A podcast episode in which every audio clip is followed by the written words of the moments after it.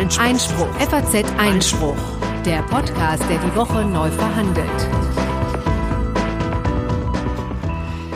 Herzlich willkommen zu Folge 35 des FAZ Einspruch Podcast, unserem wöchentlichen Podcast zu Justiz, Recht und Politik. Äh, heute am 8. August 2018. Es begrüßen Sie am Mikrofon wieder Corinna Budras und Konstantin van Leinten. Hallo. Genau, vielleicht bevor wir gleich in die sehr heiklen Themen übrigens kommen, also es ist wirklich eine ziemlich schwere Sendung, äh, wollte ich noch einen kleinen Nachtrag liefern zu letzter Woche. Da hatte ich äh, die Fristen in Sachen Netzwerkdurchsetzungsgesetz nicht ganz im Kopf. Ähm, Konstantin hatte mich berichtigt, aber das haben wir offen gelassen. Also, man muss löschen, beziehungsweise die sozialen Medien, die da betroffen sind, Facebook und äh, Konsorten müssen eben äh, offensichtlich rechtswidrige Inhalte innerhalb von 24 Stunden löschen. Das hatte Konstantin ganz richtig äh, bemerkt. Und äh, weniger offensichtliche Fälle dafür haben die Betreiber Zeit eine ganze Woche lang. Das wollte ich nur noch nachreichen. Aber jetzt kommen wir zu den Themen, oder? Genau, wir haben ähm, in der vergangenen Woche schon wieder äh, viel zu viel versprochen oder viel zu wenig versprochen, ja. je nachdem, wie man es nimmt. Denn äh, unsere Ankündigung war ja eigentlich, dass es sich jetzt ein bisschen äh, verschlanken würde. Genau, das war eine äh, Ente. Das, das, muss man sagen. muss man so sagen, haben wir auch irgendwie nicht kommen sehen. Es ist dann eben doch äh, trotz eigentlich Gerichtsferien äh, mehr passiert, als wir äh, für möglich gehalten hatten. Aber das ist ja auch schön. Ähm, das beschert uns wieder eine ziemlich volle Sendung. Und gleich zu Anfang äh, werden wir uns dem aktuellsten und man muss auch äh, sagen bedrückendsten äh, Thema äh, zuwenden. Das ist, glaube ich, auch, ja, das ist eigentlich auch das Einzige, was so wirklich bedrückend ist, äh, nämlich äh, dem Urteil im Staufener Missbrauchsfall, das gestern ergangen ist gegen die Mutter dieses Jungen, ne, man erinnert sich, das war dieser Junge, der da quasi zur, zur, zum Missbrauch feilgeboten worden war und gegen ihren Lebensgefährten. Interessanterweise hat die Mutter sogar die etwas längere Haftstrafe bekommen, obwohl der Lebensgefährte eigentlich derjenige war, der diese ganze irrsinnige Geschichte initiiert hat. Warum das so ist ähm, und äh, die sonstigen Umstände des Falls werden wir hier gleich mal betrachten. Anschließend ähm, geht es dann zu einer, ja, etwas unerwartet äh, kommenden Debatte ähm, äh, man redet auf einmal wieder über die Einführung äh, der Wehrpflicht beziehungsweise einer allgemeinen Dienstpflicht. Das hat die äh, CDU-Generalsekretärin Annegret Kramp-Karrenbauer im Interview mit der FAZ angeregt und damit offenbar einen Nerv getroffen. Ähm, ja, ob das überhaupt rechtlich zulässig wäre und äh, was davon so zu halten ist, äh, werden wir uns mal anschauen. Dann äh, sind die amerikanischen Sanktionen gegen den Iran wieder in Kraft getreten. Man erinnert sich, die waren ausgesetzt worden. Es hatte da diesen Atomdeal gegeben. Äh, Donald Trump hat sie wieder in Kraft gesetzt. Die EU ähm, findet es nicht gut und hat ihrerseits äh, ein, ein sogenanntes Blockadestatut verabschiedet, was dafür sorgen soll, dass zumindest europäische Unternehmen sich gerade nicht an diese Sanktionen halten. Äh, die sind da ein bisschen ähm, between a rock and a hard place, äh, würde man auf Englisch sagen. Ähm, dann hat das Bundesverfassungsgericht eine oder eigentlich zwei viel beachtete Entscheidungen zur Volksverhetzung gefällt äh, im einen Fall die Verfassungsbeschwerde abgelehnt, das war nicht so verblüffend, aber im anderen ihr stattgegeben, das war schon eher verblüffend. Und ähm, ja, wo da die Grenzen verlaufen, welche Dinge zwar idiotisch sind, aber man trotzdem sagen darf und welche dann tatsächlich strafbar sind, äh, das äh, wollen wir hier mal auseinander dividieren. Ähm, bei Sami A äh, gibt es ein paar äh, neuere Entwicklungen, äh, von denen Corinna uns erzählen wird. Äh, möglicherweise kommt er am Ende gar doch wieder nach Deutschland zurück, äh, aber nichts Genaues weiß man nicht. Ähm, außerdem hat dann noch der Europäische Gerichtshof äh, eine ganz äh, interessante Entscheidung nachgelegt. Äh, da geht es um das Hochladen fremder Fotos auf der eigenen Webseite. Ähm, wie das urheberrechtlich zu bewerten ist, das fügt sich so in ein etwas größeres Raster von Entscheidungen zur Weiterverbreitung von Inhalten im Internet ein. Und zum Schluss, wie steht's, das gerechte Urteil? Ja, jetzt dann aber erstmal, äh, wie gesagt, zu einer echt äh, unerfreulichen Materie, die diese Geschichte entstaufen. Was äh, ist da passiert, Corinna? Genau, der Staufener Missbrauchsfall ist eben einer der größten ähm, Verfahren äh, von Kindesmissbrauch, die dieses Land seit langem gesehen hat und wirklich auch in den Details erschütternd. Und äh, vielleicht um das mal deutlich zu machen, äh, solche Missbrauchsverfahren sind auch deswegen immer ähm, ganz, ganz schwer nur zu ertragen, weil natürlich vieles äh, ins Detail, viel in, ins Detail gegangen werden muss. Das machen wir hier natürlich nicht, aber vielleicht das mal vorangestellt, weil es eben nicht reicht, einfach nur zu sagen, ähm, der, der Junge wurde missbraucht, sondern es muss ziemlich dezidiert dargelegt werden, was wann wie passiert ist. Und das ist wirklich ähm, ganz schwer zu ertragen. Ich habe auch fast ein bisschen die Befürchtung, dass es schwierig ist, davon jetzt zu sprechen. Wir werden es einfach sehen, aber ähm, ich warne vielleicht vorher schon mal ähm, darum, dass es vielleicht manchmal schwierig ist, die richtigen Worte zu finden. Das äh, sage ich jetzt mal im Vorfeld ganz generell. Ähm, ich habe gestern auch ähm, oder die letzten Tage mich da noch mal intensiv mit beschäftigt und es ist schon auch erschütternd, die äh, Pressemitteilungen zu lesen und sich nochmal die Details anzugucken. Das ähm, einfach nur äh, vorne weggeschickt. Wir haben, ähm, machen natürlich Links äh, in unsere ähm, Show Notes, also das ähm, einfach um da auch nochmal ein vollständiges Bild zu gehen. Also die Mutter heißt Berente, ist heute 48 Jahre alt. Ähm, ihre Eltern starben früh. Sie ist äh, bei ihrem größeren Bruder gro groß geworden und hatte offensichtlich niemals im Leben richtig Tritt fassen können. Ihr Sohn ist zehn Jahre alt inzwischen und sie hat im Jahr 2014 bei der ähm, Tafel in Staufen eben Christian L. kennengelernt. Der ist gut zehn Jahre jünger als sie und war zu diesem damaligen Zeitpunkt äh, schon vorbestraft, also jedenfalls als ähm, Pädokrimineller schon aktenkundig. Er hatte sich damals äh, an einer 13-Jährigen vergangen, war dafür verurteilt worden und stand unter Aufsicht. Das alles wusste Beren und hat sich trotzdem mit diesem Mann eingelassen. Der hatte am Anfang auch ja, vorgegaukelt oder jedenfalls deutlich gemacht, dass er äh, Mädchen bevorzugt und sie hatte ihm schon eine ein kleines Mädchen besorgt. Ähm, also das war eben eine Freundin der Familie, drei Jahre alt, ähm, im in der Entwicklung auch ähm, zurückgeblieben, aber auf die hat jedenfalls die Mutter öfter aufgepasst, äh, zusammen eben mit ihrem Sohn. Und da hat ähm, T. sozusagen die ganze Sache ermöglicht. Das war der Einstieg also hat, hat, hat er dieses Mädchen dann auch äh, ja. missbraucht tatsächlich? Genau. Okay, gut. Damit aber das ist ja noch nicht der Kern des nee. Missbrauchs, aber das ging voraus sozusagen. Richtig. Okay, ja. Und dann war es eben so, dass äh, er offensichtlich durchaus auch Gefallen an dem kleinen Jungen, damals eben sieben Jahre, gefallen hat und ähm, ihn mehrfach missbraucht hat, ähm, vergewaltigt hat und dann auch ähm, das Ganze ins Internet gestellt hat. Es sollte eben dazu dienen, ins Darknet, ums das präziser zu sagen, ins Darknet ähm, zu stellen, um, ähm, das nennt sich ähm, Fake-Checks. Ne? Also da wird sozusagen überprüfen sich die Pädophilen gegenseitig, ob sie auch echte Pädophile sind sozusagen und tauschen dann Material aus. Das ist sozusagen die Eintrittskarte für das perverse Reich im ähm, Darknet. Und da, da hat er eben diese Videos, die er von seinen Misshandlungen gemacht hat, reingestellt und ähm, kam dann auf die Idee, den Jungen tatsächlich Fall zu bieten in der ganzen Schrecklichkeit, die das bedeutet. Also er hat äh, pädophilen Männern diesen Jungen ähm, zur Vergewaltigung preisgeboten.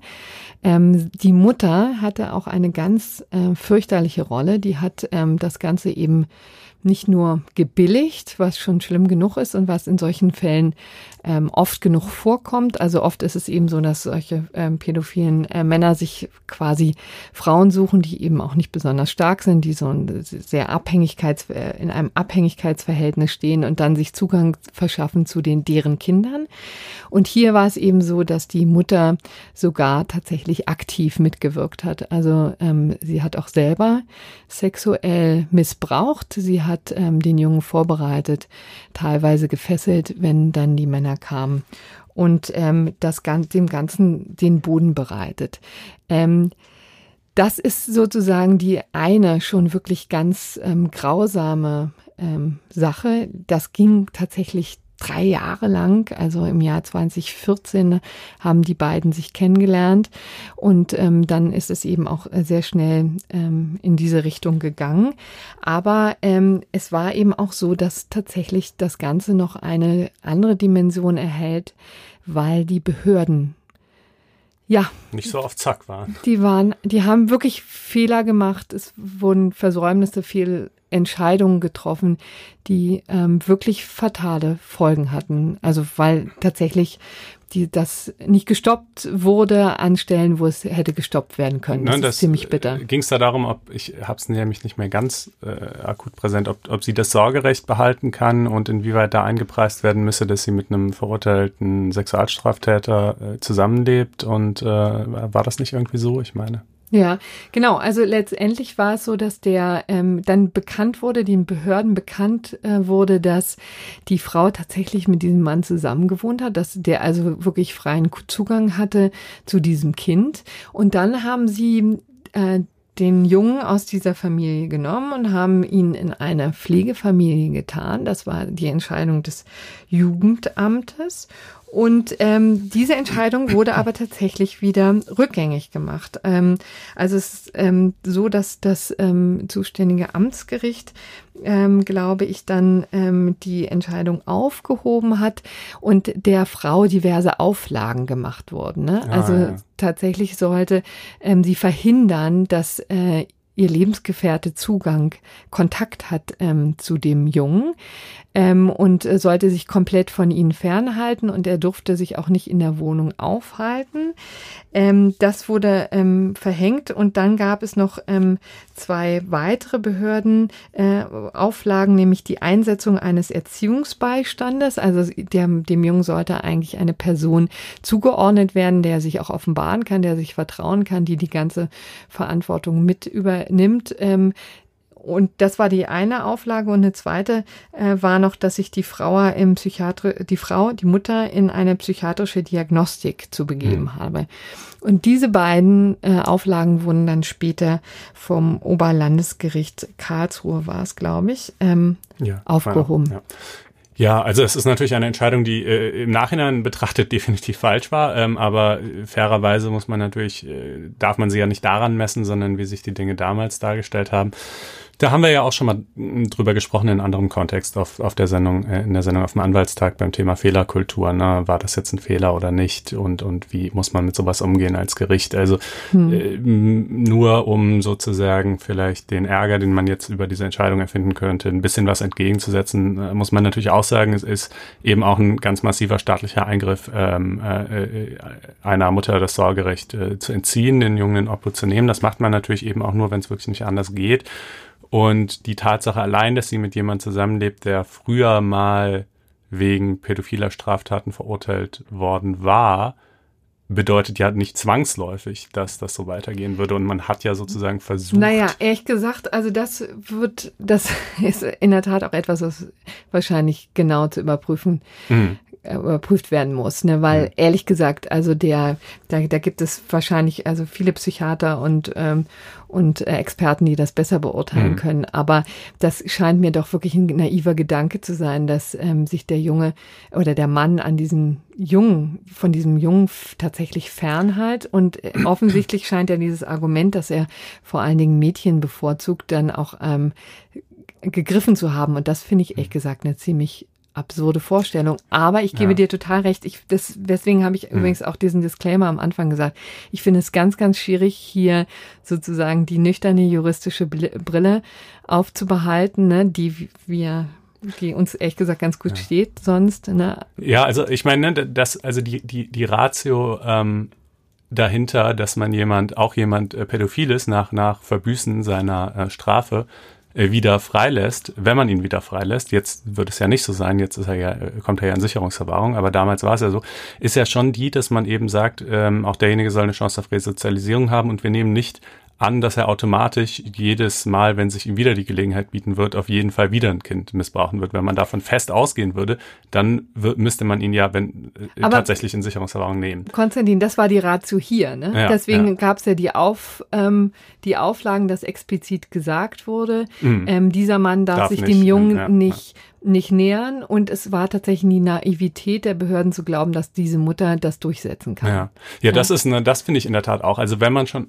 offensichtlich der Meinung ist, dass die Lage so gefährlich sei, dass, dass man diese, diese äh, Auflage ähm, erteilen muss, äh, sie dann aber von sozusagen ihre, ihre Durchsetzung einer Person zu überlassen, die offensichtlich irgendwie echt nicht willensstark und, und äh, resolut ist, äh, sondern das ganze Gegenteil, das war äh, unklug. Naja, gut, aber das ist ja sozusagen eigentlich alles noch die Vorgeschichte gewissermaßen, genau. ähm, wie das überhaupt so hat kommen können, soweit.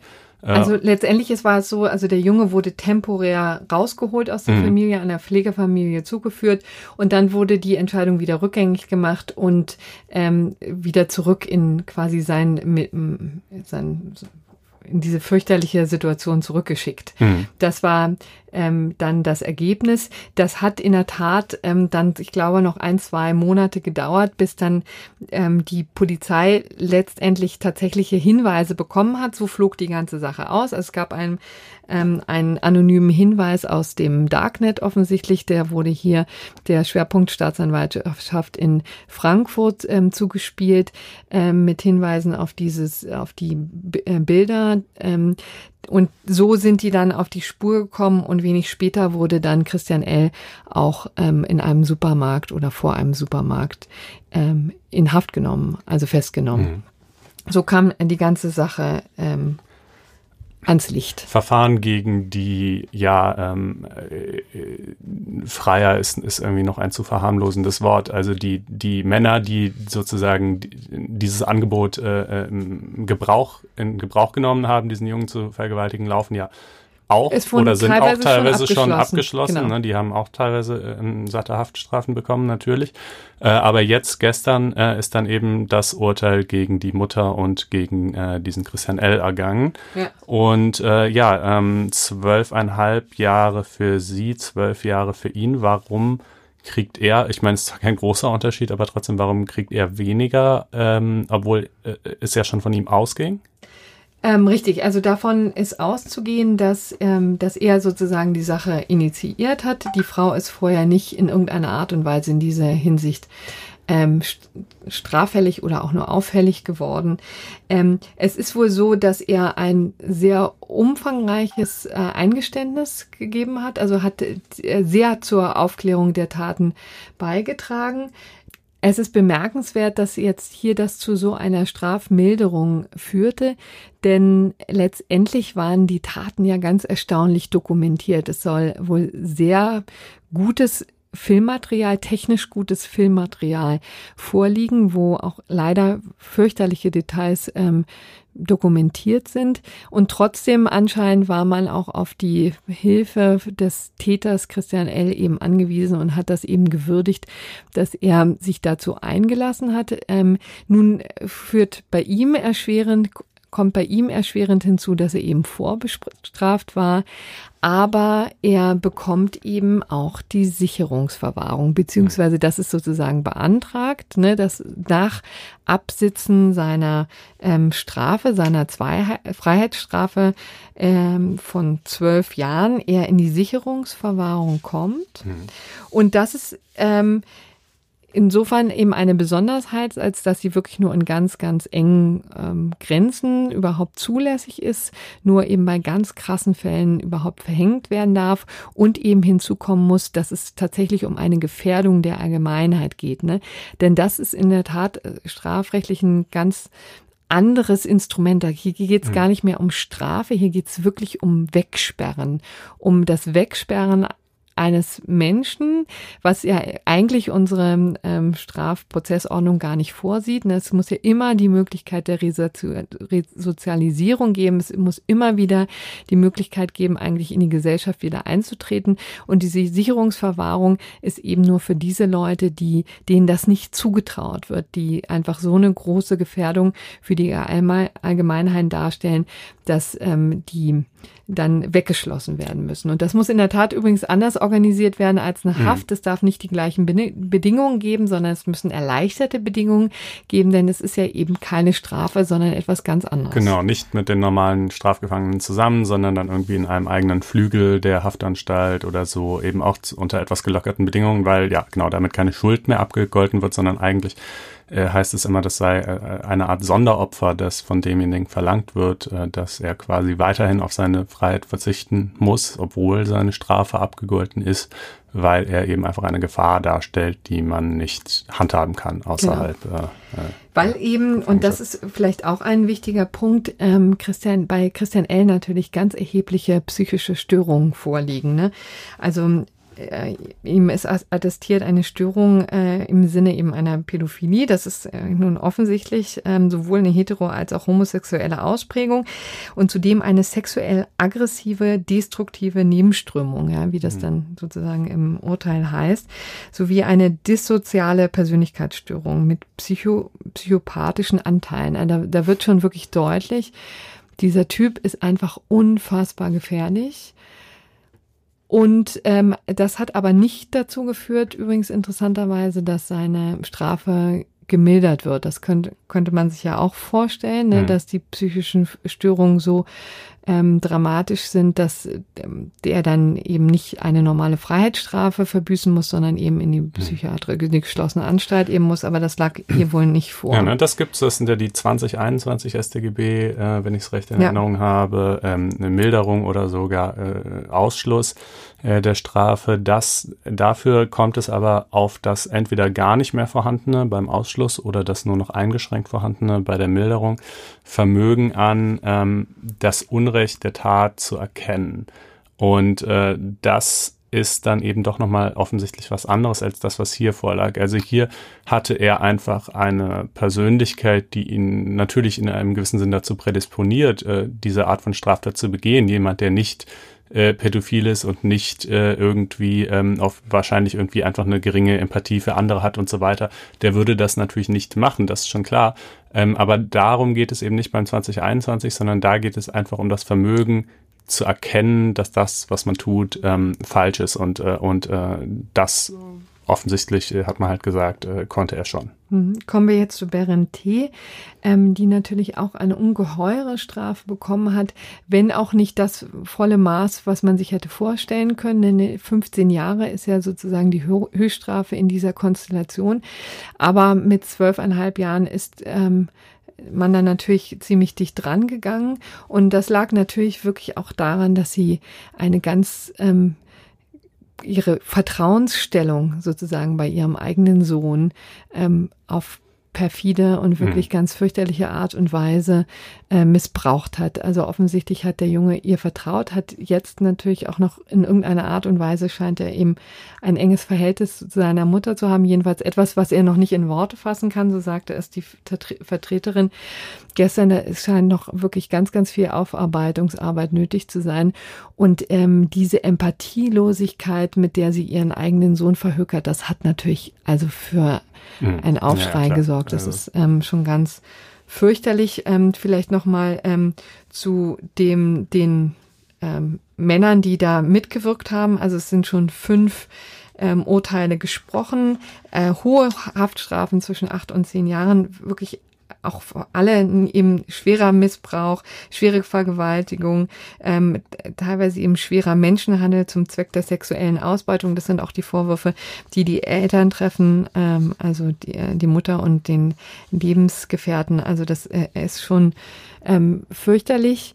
Die, ähm, was auch in der Tat ganz perfide ist, dass der Junge dann immer ähm, auch noch Geschenke bekommen hat und Belohnungen, Google Play Gutschein für 50 Euro oder ein ähm, Notebook ähm, von, von diesen Typen, die ich weiß nicht, was damit bewirken wollten, aber natürlich auch eine fürchterliche Belohnungsspirale in Gang gesetzt hat. Ne? Denn der Junge hat jetzt sozusagen gelernt, dass er belohnt wird, wenn er äh, zutiefst gedemütigt wird. Und ähm, was das für bleibende Schäden hinterlässt, wagt man sich gar nicht ähm, vorzustellen.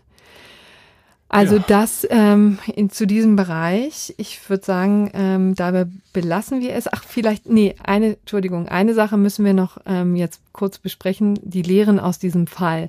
Denn was in der Tat bemerkenswert war, ist die Rolle der, sind die Rollen der Behörden. Das Versagen haben wir schon dokumentiert. Die Frage ist es, tatsächlich, ob es nur nicht gesehen wurde oder ob zu, die zu naiv waren oder ernsthafte richtige Fehler gemacht haben. Das ist natürlich jetzt sozusagen im Ergebnis wird es nichts ändern, aber für die Aufarbeitung ist es natürlich wichtig. Es ist eine Arbeitsgruppe ins Leben gerufen worden vom Oberlandesgericht Karlsruhe.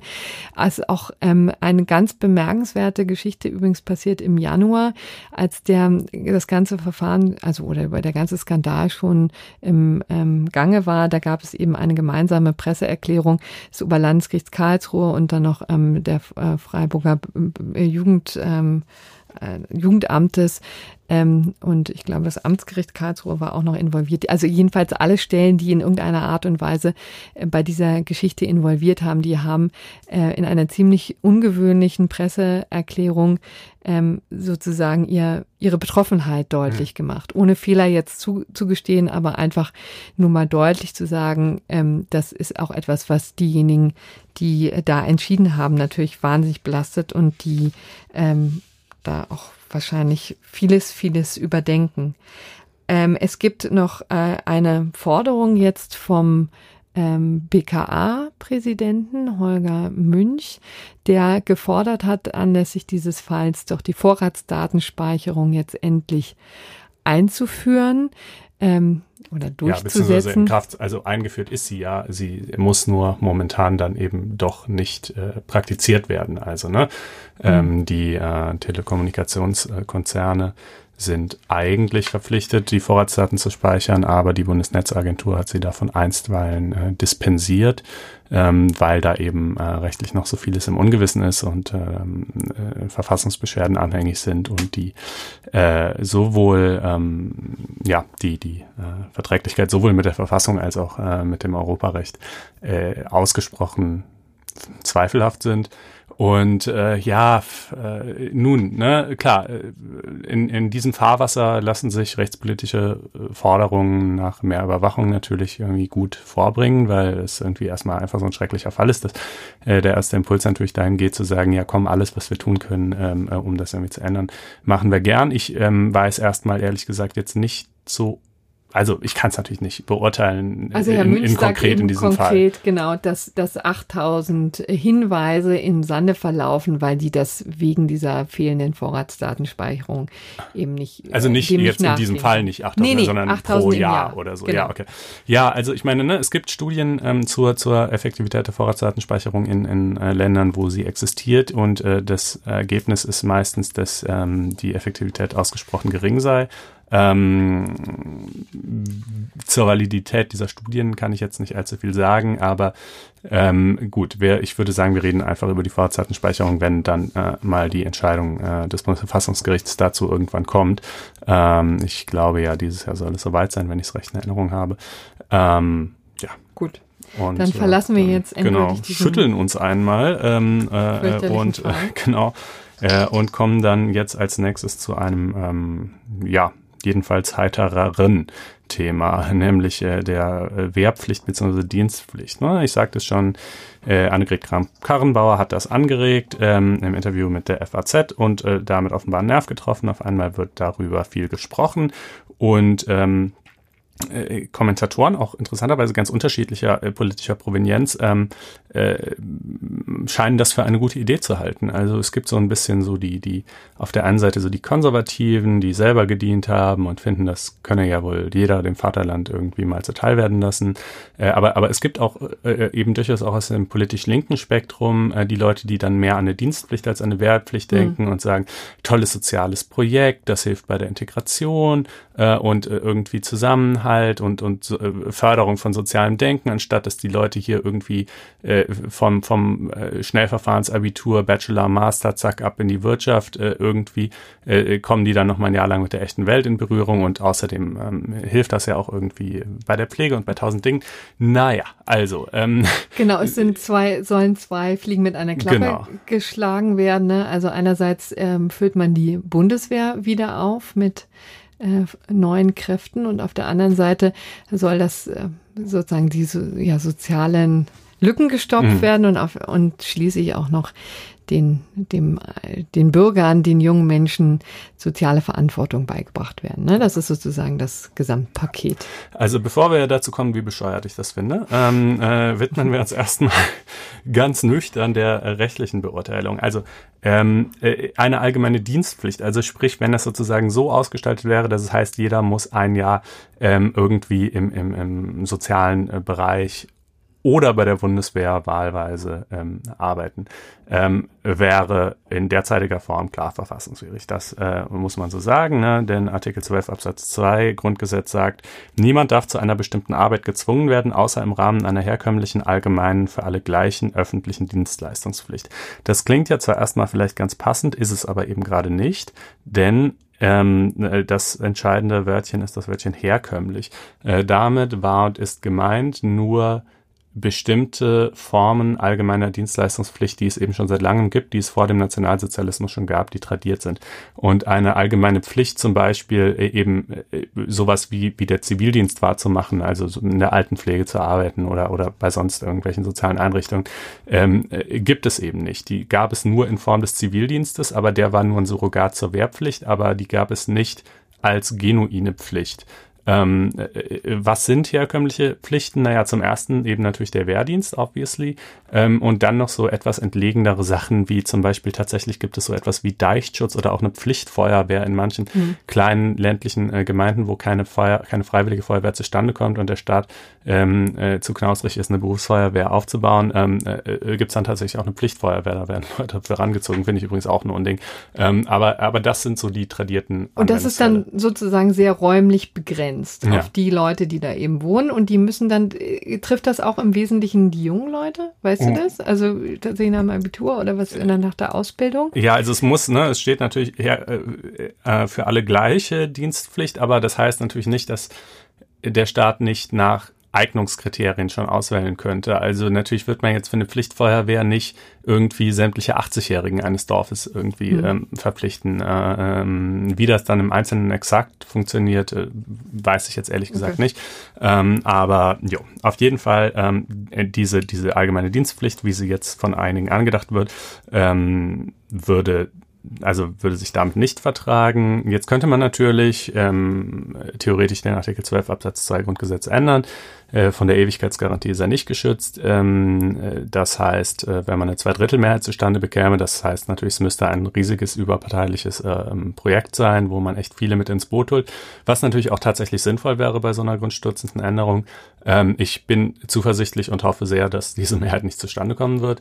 und so, jetzt Konstantin, darfst du mal sagen, warum du so weil ich das, das einfach ein absolutes, findest.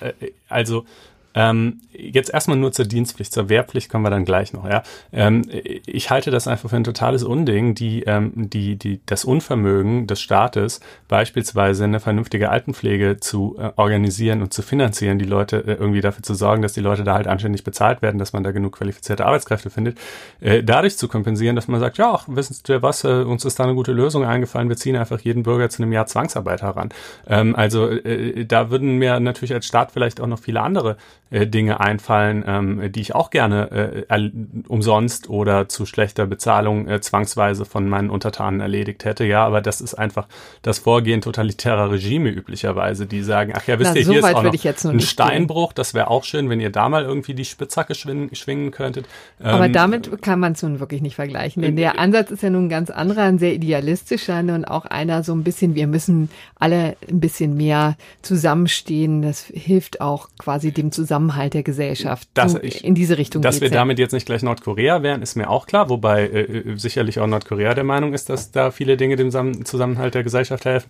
Aber mein Verständnis äh, von der Gesellschaft ist eben schon, dass irgendwie jeder im Wesentlichen ähm, irgendwie äh, machen kann, äh, was er möchte und äh, selbst frei über sein Leben bestimmen kann. Und äh, das ist halt ein, ein Freiheits-, ein, also von allen rechtspolitischen Debatten, die so geführt werden, äh, fällt mir überhaupt keine ein, deren Freiheitseingriff auch nur ansatzweise so massiv wäre wie dieser. Also halt ein komplettes Jahr deines Lebens äh, in einer Weise ähm, äh, äh aufwenden zu müssen, die der Staat dir oktroyiert, äh, ist ja nun wirklich, äh, also nicht zu vergleichen mit, mit irgendeiner anderen Forderung, die mir jetzt einfiele, die auch nur ansatzweise genauso doll dein Leben beeinflussen Nur würde. mussten ja viele Männer, äh, die ein bisschen älter sind als du, lieber Konstantin, das ja schon über Jahrzehnte hinweg praktizieren. Ja, dazu ne? kommen wir, also das im, im Zuge der Wehrpflicht, genau, ja. dazu, dazu gleich. Das ist jetzt erstmal die Dienstpflicht hier. Ähm, und ähm, was wollte ich dazu, irgendwas wollte ich dazu noch? Ach ja, genau. Womit ich übrigens nicht sagen will, dass ich das nicht äh, äh, durchaus gut und auch befürwortenswert finde, wenn Leute das machen. Ähm, es stimmt ja schon, natürlich stärkt es den sozialen Zusammenhalt, natürlich ist es äh, bestimmt in vielfacher Weise ähm, irgendwie äh, auch für die persönliche Entwicklung und für alle möglichen Sachen wertvoll, wenn man eben nicht total äh, geradlinig, zack, Abitur, Studium, Arbeitswelt, Frankfurter Bankenturm so ungefähr ähm, lebt, sondern, sondern wenn man sich halt irgendwie äh, in, in sozialen, gemeinnützigen, wie auch immer Projekten engagiert, das finde ich alles gut. Äh, aber ich finde es einfach nicht gut, wenn das zwangsweise ähm, äh, verlangt wird von jedem. Ähm, äh, und, und das ist ja halt genau der entscheidende Unterschied. So, und jetzt sagt es aber gerade schon genau, das sei doch irgendwie im Grunde genommen gar nichts Neues, Wehrpflicht und so weiter die ja allerdings ähm, äh, eben auch abgeschafft äh, worden ist äh, von zu Gutenberg. Äh, 2011 ist sie übrigens abgeschafft worden. Ähm, ja. Genau, ist noch gar nicht so lange her, ne? Und jetzt mhm. überlegt man schon, ob man es sozusagen wieder zurückdreht. Ja. Ich halte ein Zurückdrehen einfach nicht für sinnvoll, ähm, weil nach allem, was ich so höre, die, die Bundeswehr zwar durchaus äh, viele Probleme hat und, und auch mehr Geld äh, gebrauchen könnte. Und ähm, ich das übrigens auch bevor, befürworten würde, ein Aufstocken des Verteidigungshaushaltes. Das ist ja auch eine der wenigen Forderungen übrigens von Präsident Trump, zu denen wir gleich nochmal, äh, zu denen wir gleich in anderen Kontext nochmal kommen, die ich nachvollziehbar finde, dass er nämlich sagt, ähm, äh, eigentlich haben sich äh, alle NATO-Staaten verpflichtet, zwei Prozent ihres Bruttoinlandproduktes in den Verteidigungshaushalt zu stecken und mhm. Deutschland liegt irgendwie, ich glaube, bei 1 oder 1,2 oder so, ja. Ähm, und, ähm, äh, äh, und fährt sozusagen auf dem, auf dem Verteidigungsticket der Amerikaner mit. Finde ich alles eine nachvollziehbare Forderung. Aber die Frage ist ja dann trotzdem noch, ähm, okay, äh, mehr Geld für die Verteidigung ist das eine, aber mehr Rekruten sind das andere. Und wir leben einfach nicht mehr in der Zeit der großen Flächenheere, wo irgendwie äh, Zehntausende auf beiden Seiten irgendeiner Grenzlinie aufmarschieren und sich gegenseitig niederschießen. So wird nicht mehr Krieg geführt. Und wenn wir jetzt aber wieder mal rechtlich argumentieren, dann war ja, glaube ich, auch Teil der Abschaffung das Argument, dass das ohnehin nicht mehr so flächendeckend ähm, durchgesetzt werden konnte und es da wirklich auch zu Ungerechtigkeiten kam. Ne? Beim ähm, Ziehen des Nachwuchses. Genau, also man, man hatte eben einfach absolut keinen Bedarf für so viele Rekruten, wie es theoretisch junge Männer im Land äh, gab. Ähm, und deshalb wurden immer weniger und weniger gezogen. Also ich habe mal hier irgendwie, ich, Moment, ich muss mal ganz kurz die Zahlen nachschauen. Genau, die Männer des Geburtenjahrgangs 1980 ähm, äh, da war es so, dass äh, ein Drittel von denen, also 31,2 Prozent äh, Grundwehrdienst geleistet haben, 34,5 Prozent Zivildienst geleistet haben und 34,2 Prozent ausgemustert oder aus anderen Gründen nicht gezogen wurden. Mhm. Ähm, äh, das heißt ungefähr eine Drittelteilung. Ja, ein Drittel dient, ein Drittel macht Zivildienst, ein Drittel muss einfach gar nichts machen. Ähm, äh, und äh, das hat man natürlich auch, äh, da gab es übrigens auch Entscheidungen zu, ähm, äh, gesagt, äh, ne? denn eigentlich ist die Maxime eben schon, äh, wenn schon Wehrpflicht, dann halt auch für alle. Und der Staat darf natürlich nach Eignungskriterien aussortieren. Wenn jetzt jemand schwerbehindert ist, muss er den natürlich nicht zum Wehrdienst ranziehen. Aber, ähm, aber was damals alles nicht gezogen oder ausgemustert wurde, das lag halt nun wirklich meilenweit vor Schwerbehinderung. Also da wurden eben Leute auch wegen, wegen oftmals wirklich einfach Kleinigkeiten nicht gezogen, weil es den Bedarf in der Masse nicht gab. Äh, aber das war natürlich schon eine Ungerechtigkeit irgendwie. Naja, schon ähm, auch, weil es äh, durchaus eine Belastung für die ähm, Truppe sozusagen darstellt. Auch Leute, die nicht hundertprozentig körperlich geeignet sind, dann zu nutzen, ja. aber es war in der Tat, es wurde immer, immer weiter ausgeweitet. Eben, das es wurde, es wurde ausgeweitet auch auf Leute, die eben gar keine große Belastung gewesen wären, einfach weil der Bedarf nicht da war. Aber dann ist es halt nicht mehr gerecht in dem Sinne, dass, dass es halt unfair ist, dass manche gezogen werden und andere nicht. Und so wäre es natürlich auch heute, wenn eine Wehrpflicht wieder eingeführt werden würde. Eine Wehrpflicht, die wieder eingeführt werden würde, würde ja natürlich, genauso wie damals auch, anders ginge es ja gar nicht, mit dem Recht auf Verweigerung ein, äh, eingeführt werden und äh, wäre letztlich eine Dienstpflicht durch die Hintertür, weil man will nicht äh, Hunderttausende, aber Hunderttausende äh, neue Rekruten haben. Dafür gibt es auch momentan gar nicht die Ressourcen, also die, die, die Zahl der Ausbilder und Kasernen und so weiter, wo Ausbildung stattfindet, wurde ja massiv zurückgebaut seit 2011. Ähm, äh, das heißt, es ist auch gar nicht das Potenzial da, sondern letztlich würde das darauf hinauslaufen, dass wahrscheinlich ein paar mehr Leute wieder dienen würden und, und die allermeisten eben irgendwie verweigern und, und äh, dann doch Zivildienst leisten. Ne? Also mhm. das, denke ich, äh, darauf würde es hinauslaufen.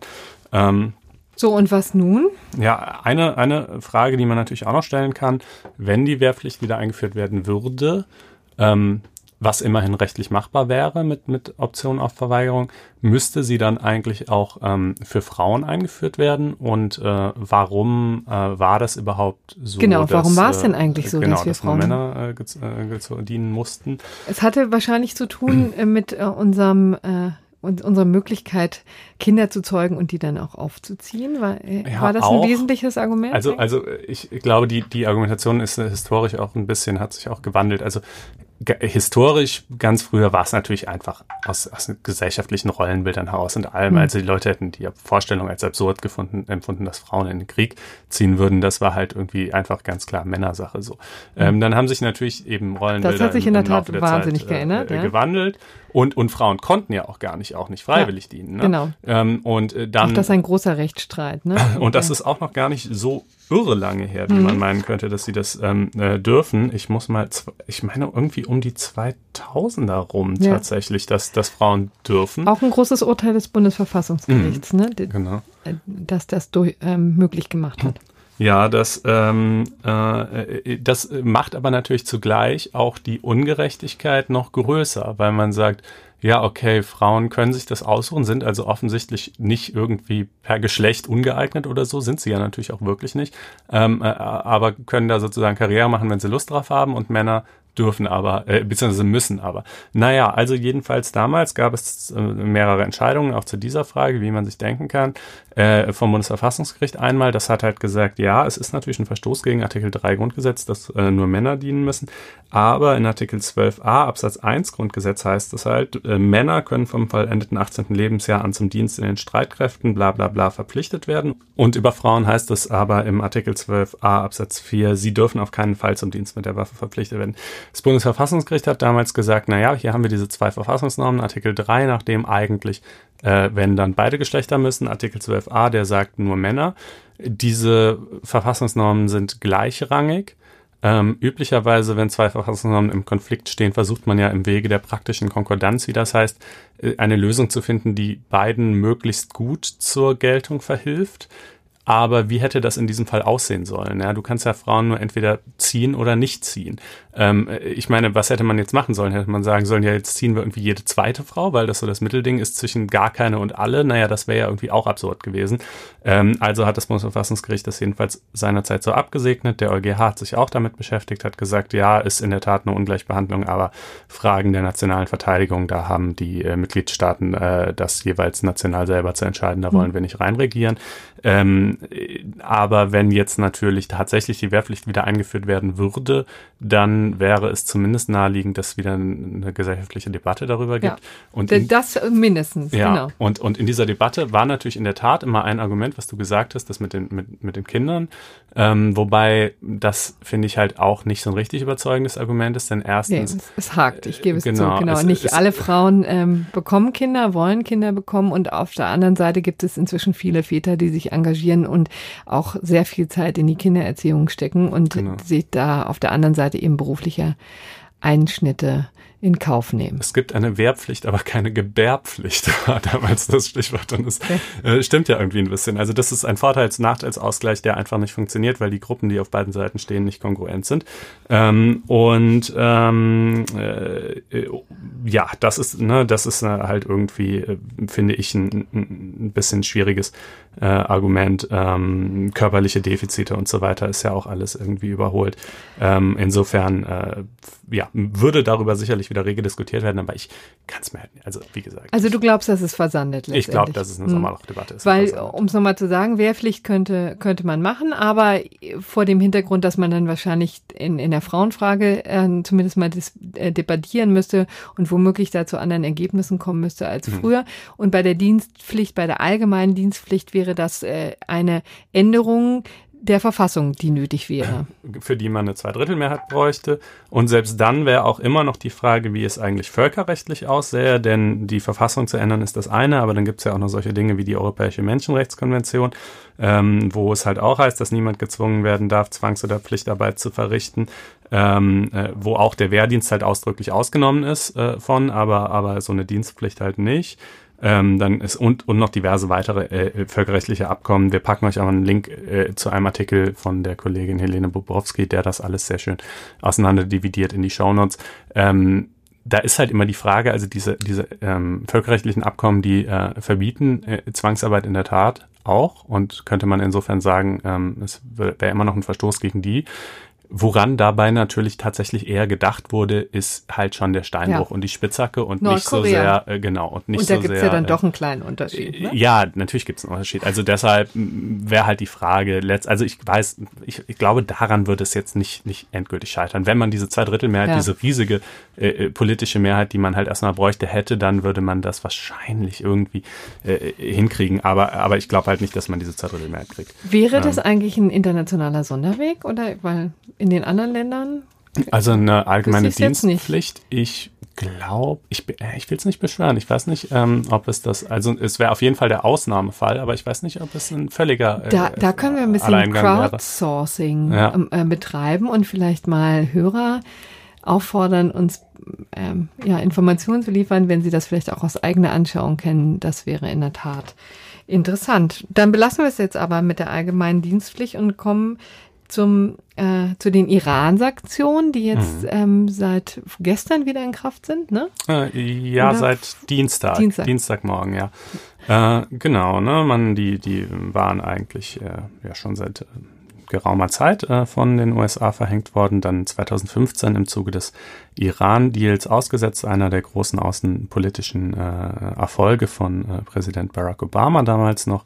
Ähm, der Iran hat sich verpflichtet, sein Atomprogramm massiv zurückzufahren, äh, nur noch äh, soweit, soweit äh, ähm, Uran überhaupt angereichert wird, dann eben nur noch für äh, Zwecke der Energieversorgung, aber nicht äh, um das in irgendeiner Form waffenfähig äh, zu machen, hat äh, zugesagt, alle drei Monate sich äh, von der ähm, IAEA, e das ist diese internationale Atombehörde, äh, sehr rigiden Kontrollen zu unterziehen. Äh, die hat das seitdem auch immer gemacht und ist jedes Mal zu dem Ergebnis äh, gekommen, ja, der Iran befolgt tatsächlich alle ähm, äh, Auflagen. Es gibt natürlich immer ähm, böse Zungen, die sagen, ja gut, wer weiß, was da in irgendwelchen versteckten Laboren abgeht. Naja, wer weiß, wer weiß, aber es ist schon ein extrem dicht gewebtes Kontrollregime, was äh, da eigentlich mal in Kraft ist und das sagt, der Iran hält sich dran. Aber Donald Trump aus Gründen, die wir jetzt nicht im Detail erörtern müssen, ähm, äh, war, wollte trotzdem nicht an diesem Deal festhalten hat das jetzt äh, letztlich auch nicht getan, sondern den eben wieder äh, außer Kraft gesetzt und genau. äh, die Im, Sanktionen aufheben lassen. Wem das bekannt vorkommt, im Mai hat das eben angekündigt, aber mhm. das Ganze hat jetzt ähm, ist jetzt erst virulent. Genau. Und ebenfalls Teil dieses Deals mit dem Iran war die EU. Äh, und ja. die EU ähm, möchte aber auch weiterhin an dem Deal festhalten. EU und China, also das mhm. war ein ziemlich umfassendes Abkommen und deswegen ist das Bedauern jetzt so groß, dass ähm, die, äh, die, die USA da so einseitig ausscheren. Mhm. Ne? Und jetzt wäre es ja schon schlimm genug, äh, wenn die USA einfach sagen würden, ja gut, wir, wir kündigen den Deal auf, soweit er eben uns betrifft. Ähm, das heißt, äh, amerikanische Firmen dürfen jetzt wieder keine Geschäfte mit dem Iran machen etc. Äh, aber nein, nein, nein. Äh, dabei äh, belassen sie es natürlich keineswegs, äh, sondern ähm, äh, es gibt dann eben auch diese, diese extraterritorialen äh, Sanktionen, wird es teilweise genannt. Ähm, also sprich, zum Beispiel, sagen wir mal, ein deutsches Unternehmen hat jetzt zwar keine unmittelbare Rechtspflicht, äh, sich an die amerikanischen Sanktionen zu halten, denn ähm, insoweit hat, hat äh, Amerika ja einfach keine äh, keine Kraft, äh, Vorgaben zu, unterlassen für, äh, zu erlassen für deutsche Unternehmen. Aber äh, wenn sie das nicht tun, dann ähm, droht ihnen halt, dass sie auf so einer, einer schwarzen äh, Liste landen, die, ähm, ich habe den Namen der Behörde gerade nicht, äh, hier Special, Specially Designated Nationals äh, nennt sich das. Ähm, und äh, wer auf dieser Liste landet, äh, ist halt wirtschaftlich weitgehend gelähmt. Ja, das halt, der wird dann halt so, insoweit er zum Beispiel Niederlassungen in den USA hat, dort massiv gegängelt. Amerikanische Unternehmen dürfen dann wiederum mit diesen deutschen Unternehmen keine Geschäfte machen. Ähm, das heißt, äh, für ein deutsches Unternehmen ist es in aller Regel wirtschaftlich einfach ähm, katastrophal, äh, weiterhin Iran-Geschäft zu betreiben äh, wenn sie, wenn sie gleichzeitig auch eigenes ähm, äh, Geschäft in Amerika haben sowieso und selbst wenn nicht, äh, dann äh, kriegen sie es halt trotzdem sozusagen auf Umwegen irgendwie zu spüren. Hm. Äh, und das will sich die EU natürlich nicht gefallen lassen, mhm. denn das hieße ja, dass Amerika hier bei uns reinregiert und mhm. unseren Unternehmen ähm, sagt, was sie zu tun und zu lassen haben. Das kann sich die EU natürlich nicht gefallen lassen und hat jetzt reagiert mit einem Abwehrgesetz. Ja. Was steht da drin? Wie ist die Konstellation? Ja, Blockadestatut nennt sich das auch. Also dieses Gesetz gibt es eigentlich äh, schon länger. Ich meine, ja, seit 1996. Ähm, äh, damals eingeführt auch als Gegenmaßnahme äh, zu, zu amerikanischen äh, äh extraterritorialen Sanktionen, äh, die damals unter anderem übrigens auch den Iran trafen, auch Libyen und Kuba. Ähm, und äh, jetzt äh, ist dieses Gesetz sozusagen einfach geupdatet worden, dass es eben auch die aktuellen äh, amerikanischen Sanktionen äh, mit umfasst. Und was sagt es? Ähm, es sagt erstens äh, gerade das Gegenteil, äh, deutsche oder europäische Unternehmen dürfen die ähm, Iran-Sanktionen der USA ausdrücklich nicht beachten. Ähm, wenn sie äh, in irgendeiner Weise dafür belangt werden äh, oder Nachteile erfahren, müssen sie das innerhalb der EU melden. Und sie können sogar äh, Schadensersatz äh, von den Amerikanern verlangen, wenn sie, äh, wenn ihnen Nachteile zuteil werden. Wenn jetzt also zum Beispiel. Was wirklich eine lustige Konstellation ja. ist rechtlich, ne? Also du im Grunde genommen wird jetzt die USA, also ein Dritter verpflichtet die USA dazu, Schadensersatz zu, ähm, zu zahlen an ein Unternehmen. Mhm. Ja. Ist es für die Schräg. Unternehmen, ist es natürlich auch eine völlig schräge Situation, weil so was sollen sie denn jetzt machen? Sollen sie sich jetzt mit den Amerikanern oder mit der EU anlegen, so ungefähr, ja? Es können auch tatsächlich, also ne, es geht so weit, ja. dass, dass wenn man ähm, äh, jetzt also zum Beispiel als deutsches Unternehmen ähm, äh, die, die, die Sanktionen äh, befolgt und sein Iran-Geschäft beendet, ähm, äh, dann auch Bußgelder verhängt ja. werden können von bis zu einer halben Million gegen das, das, von Deutschland gegen das deutsche Unternehmen. Das ist übrigens meine Lieblingsvorschrift in diesem ganzen Konglomerat. Das ja. ist ähm, schon auch merkwürdig. Also man rechnet jetzt nicht damit, dass das tatsächlich durchgesetzt wird, aber allein diese Konstruktion ist natürlich schon abstrus. Ja, also man muss mal sagen, aus Sicht der Unternehmen läuft das natürlich auf eine Risikoabwägung heraus. Wie wahrscheinlich ist es, dass, wenn ich mein Iran-Geschäft weiter betreibe, ich Ärger mit den Amerikanern kriege? Wie wahrscheinlich ist es, dass ich im umgekehrten Fall Ärger mit der EU kriege? Diese Risikoabwägung haben Sie übrigens schon getroffen. Ne? Also ja. viele Unternehmen, jetzt zuletzt Daimler, aber eben davor auch viele europäische Unternehmen haben schon gesagt, ah, unser Iran-Geschäft ist ja ohnehin noch nicht besonders ausgeprägt, denn die, muss man ja ehrlich sagen, die, ähm, die Zeit, in der man da tatsächlich angstfrei äh, investieren konnte, ist ja wirklich auch recht kurz gewesen. Da lässt sich natürlich kein umfangreiches Geschäft aufbauen und dann machen sie es natürlich lieber mit den Amerikanern. Ja, ist ja auch ganz mhm. klar. Ja, also ähm, die die die äh, amerikanischen Behörden sind dann auch äh, übrigens mitunter auf, zu so Deals bereit, dass sie halt so Bußgelder in einer noch erträglichen Höhe äh, verhängen äh, und dafür dann vielleicht Sondergenehmigungen erteilen, ausnahmsweise doch weiter Iran-Geschäft zu machen oder so. Also das ist schon echt super shady, ganz ehrlich. Das ist schon schon schon schräg, was da teilweise abläuft. Ähm, genau, das finden wir natürlich auch. Und doof. Die, ja, das finden wir auch doof. So genau. Äh, und ähm, also ich sage diese diese Schadensersatzgeschichte, das finde ich das Schrägste von allem. Ja, ähm, also äh, als deutsches Unternehmen ähm, sagen wir mal, was weiß ich, ich mache weiter mit dem Iran-Geschäfte dafür, dadurch äh, wird de facto mein, mein Amerika-Geschäft von den Amerikanern zunichte gemacht, dadurch entsteht mir ein so und so großer Schaden, den könnte ich jetzt theoretisch als Schadensersatz verlangen. Ja, schön, aber wie soll das denn funktionieren? Ähm, also äh, das müsste ja darauf hinauslaufen, dass man ähm, äh, äh, äh Assets, Aktiva des, des amerikanischen, der amerikanischen Regierung in Deutschland oder in Europa findet, in die man zwangsvollstrecken könnte, mhm. ja. Was natürlich, okay, wird es wahrscheinlich ehrlich gesagt sogar geben. Ja. Also keine Ahnung, irgendwelche Militär, können ja irgendwie äh, Rammstein äh, zwangsversteigern, Militärstützpunkt oder so, ja. Aber seriously wird das passieren? Nein, natürlich nicht. Ja. Ähm, äh, das äh, wird natürlich nicht passieren. Das ist, glaube ich, in erster Linie äh, dann eher so eine symbolische äh, Rechtsbehauptung. Ja. Ähm, Die man auch nachvollziehen kann, aber sie mh. hat natürlich ihre tatsächlichen Grenzen. Und umgekehrt kommt man natürlich auch um das um das Bußgeld, was einem angedroht wird, wenn man jetzt äh, die amerikanischen Sanktionen beherzigt, auch gut herum, weil ich als Unternehmen natürlich im Zweifelsfall auch immer begründen kann, dass meine Entscheidung, mich aus dem Iran zurückzuziehen, gar nicht äh, durch die Sanktionen motiviert ist, sondern äh, durch wirtschaftliche Gründe und nur zufälligerweise jetzt halt zeitlich mit den Sanktionen zusammenfällt. Ja, also das kann ich ja zumindest zu argumentieren versuchen. Und wie gesagt, ich glaube nicht, dass das dann so mit, mit Hochdruck verfolgt werden wird, wenn Unternehmen das machen. Aber es ist eine, es ist eine, eine unerfreuliche ähm, Konstellation äh, für, für Unternehmen, die, die im Iran Geschäfte machen. Und ähm, ja, nun, so ist da das Spannungsverhältnis. Wollen wir jetzt kommen zum Bundesverfassungsgericht, das in der vergangenen Woche zwei Entscheidungen in Sachen Volksverhetzung gefällt hat, die eben sehr interessant sind äh, vor dem Hintergrund der Meinungsfreiheit, ja geschützt in Artikel 5. Aber die Ausgestaltung ist natürlich, ähm, hängt von vielen Dingen ab von den tatsächlichen Umständen, aber natürlich auch von der Rechtsprechung, insbesondere das Bundesverfassungsgericht. Und der das Gericht hat jetzt neue Flöcke eingeschlagen. Ne? Ja, kann man so sagen. Also den Absatz äh, des Volksverhetzungsparagraphen, um den es hier geht, den kann man auch gerade mal kurz vorlesen. Der ist nicht so lang. Absatz 3. Wer eine unter der Herrschaft des National... Welche, welcher Paragraph? 130 StGB, 130. Absatz 3. Wer eine unter der Herrschaft des Nationalsozialismus begangene Handlung der in Paragraph 6 Absatz 1 des Völkerstrafgesetzbuches bezeichneten Art, also sprich im Prinzip den Holocaust, ja, ähm, in einer Weise, die geeignet ist, den öffentlichen Frieden zu stören, öffentlich oder in einer Versammlung billigt, leugnet oder verharmlost, wird bestraft mit bis mhm. zu, ich glaube, fünf Jahren. Also, ne, es gibt drei Varianten. Man kann die, man kann den Holocaust billigen, also sagen, das war gut, dass das passiert ist. Man kann ihn leugnen, also sagen, das ist gar nicht passiert. Oder man kann ihn verharmlosen, also sagen, es ist schon passiert, aber es war alles gar nicht so wild, wie behauptet wird. Mhm.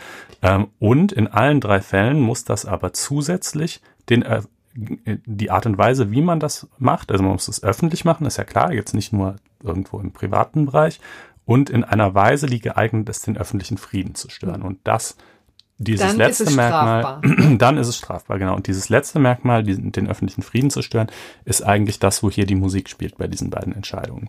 Ähm, die erste Entscheidung äh, betraf Ursula Haverbeck, eine äh, notorische äh, Holocaust-Leugnerin, äh, die äh, ist schon ähm, boah, ich weiß gar nicht wie viele Male, zahllose mhm. Male, äh, wegen äh, des äh, äh, wegen der Leugnung des Holocausts äh, verurteilt worden. Fast 90 Jahre, ne? Äh, genau, 89 Jahre. Ähm, hat auch eine gewisse Brisanz, weil sie in diesem Fall tatsächlich äh, zu zweieinhalb Jahren Haft, also ohne Bewährung verurteilt worden ist. Das ist generell unschön und mit 89 auch sicherlich nochmal irgendwie besonders ähm, unschön. Äh, aber da wurde natürlich auch in Rechnung gestellt, dass sie es halt einfach immer und immer wieder macht, ja. Mhm. Ähm, und sie ist sogar absurderweise, Moment, wie heißt das nochmal? Äh, ich habe mir hier den, genau, stellvertretende Vorsitzende des Vereins zur Rehabilitierung der wegen Bestreiten des Holocausts Verfolgten. Hm. Diesen, es gibt einen solchen Verein, ja. Ähm, äh, tatsächlich, äh, äh, also das sind natürlich alles irgendwie äh, echt ein bisschen, bisschen gestörte Geister. So, also auf jeden Fall hat sie es in diesem Fall wieder gemacht. Ähm, und äh, diese Verurteilung hat das Bundesverfassungsgericht auch äh, aufrechterhalten. Und ähm, äh, zwar hat es gesagt, äh, beim Billigen, das war ihr jetzt nicht vorgeworfen, und beim Leugnen, das war ihr vorgeworfen, äh, ist die Störung des öffentlichen Friedens indiziert. Ja, hm. ähm, das heißt, äh, Moment, ich muss mal ganz kurz schauen, ob ich mir hier auch noch ein schlaues Zitat aufgeschrieben habe eigentlich. Äh, genau. Äh, die Leugnung des, des Völkermords ist vor dem Hintergrund der deutschen Geschichte geeignet, Zuhörer zur Aggression und zu einem Tätigwerden gegen diejenigen zu veranlassen, die als Urheber oder Verantwortung der durch die Leugnung implizit behaupteten Verzerrung der angeblichen historischen Gewalt ange äh, Wahrheit angesehen werden. Sie trägt damit unmittelbar die Gefahr in sich, die politische Auseinandersetzung ins Feindselige und Unfriedliche umschlagen zu lassen. Dies auch deshalb, weil diese Verbrechen insbesondere gezielt gegenüber bestimmten Personen oder Bevölkerungsgruppen verübt wurden und die Leugnung dieser Ereignisse offen oder unterschwellig zur gezielten Agitation gegen diese Personenkreise eingesetzt werden kann und wird. Ähm, deshalb sei es, äh, könne man in der Regel davon ausgehen, dass wenn der Holocaust geleugnet wird, man dann auch damit gleichzeitig mhm. den öffentlichen Frieden gefährdet. Vielleicht nochmal einen Schritt zurück. Ähm, eine, ein zentrales Argument, das jetzt hier auch nicht neu ist, aber es ist trotzdem interessant, das nochmal zu wiederholen. Die sagen im Grunde genommen, das ist eine falsche Tatsachenbehauptung mhm. und als solche trägt sie überhaupt nichts Positives zur Meinungsbildung in der Gesellschaft bei und deswegen ist sie auch nicht geschützt unter der Meinungsfreiheit in, eben in Artikel 5 des Grundgesetzes. Das ist übrigens anders in den Vereinigten Staaten, ja, da würde man diese ähm, Differenzierung gar nicht treffen, ähm, aber hier ist es eben so, falsche Tatsachenbehauptungen ähm, bringen eben einfach nichts. Ja und sind deswegen nicht geschützt. Genau, wobei man hier sagen muss, da, das ist schon noch mal etwas feiner ähm, äh, differenziert in der Entscheidung. Und zwar sagen sie, ein Teil ihrer Aussagen, sie hatte, es hm. waren also, es waren auch sieben Verurteilungen, die hier zur Debatte standen bei verschiedenen Gelegenheiten und so, ja. Äh, für einen Teil der Aussagen kann sie sich gar nicht auf Artikel 5 berufen, hm. die Meinungsfreiheit, aus dem gerade von dir genannten Grund, weil falsche, bewusst falsche, und sie sagen eben, es sei auch bewusst offenbar, äh, falsche Tatsachenbehauptungen in der Tat nicht ähm, auf äh, Artikel 5 gestützt werden können. Äh, aber wenn das alles wäre, dann hätte es der weiteren Ausführungen gar nicht mehr bedurft. Aber sie, es geht eben schon hier jetzt weiter, soweit sie die Leugnung des Völkermords darüber hinaus auf vermeintliche eigene Schlussfolgerungen und Bewertungen stützt, kann sie sich schon auf die Meinungsfreiheit berufen. Nur ähm, äh, sei eben der Eingriff in die Meinungsfreiheit, der in der Verurteilung wegen Volksverhetzung liege, ähm, gerechtfertigt insoweit. Ja. Ähm, das ist natürlich übrigens auch, das kann man an der Stelle vielleicht schon gerade mal auch erwähnen, es ist ja schon bemerkenswert, dass das äh, Anhängen an eine kontrafaktische Verschwörungstheorie ähm, strafbar ist. Ja, also ich meine, es gibt ja auch Leute, die alle möglichen anderen absurden, offenkundig, offenkundig absurden Dinge glauben. Es gibt eine nicht kleine Community von Leuten, die äh, fest davon überzeugt sind, dass die Erde eine Scheibe ist oder dass der Staat äh, die Bürger mit Chemtrails irgendwie äh, vergiftet und geistig gefügig macht. Und, und jeden, Was sind Chemtrails?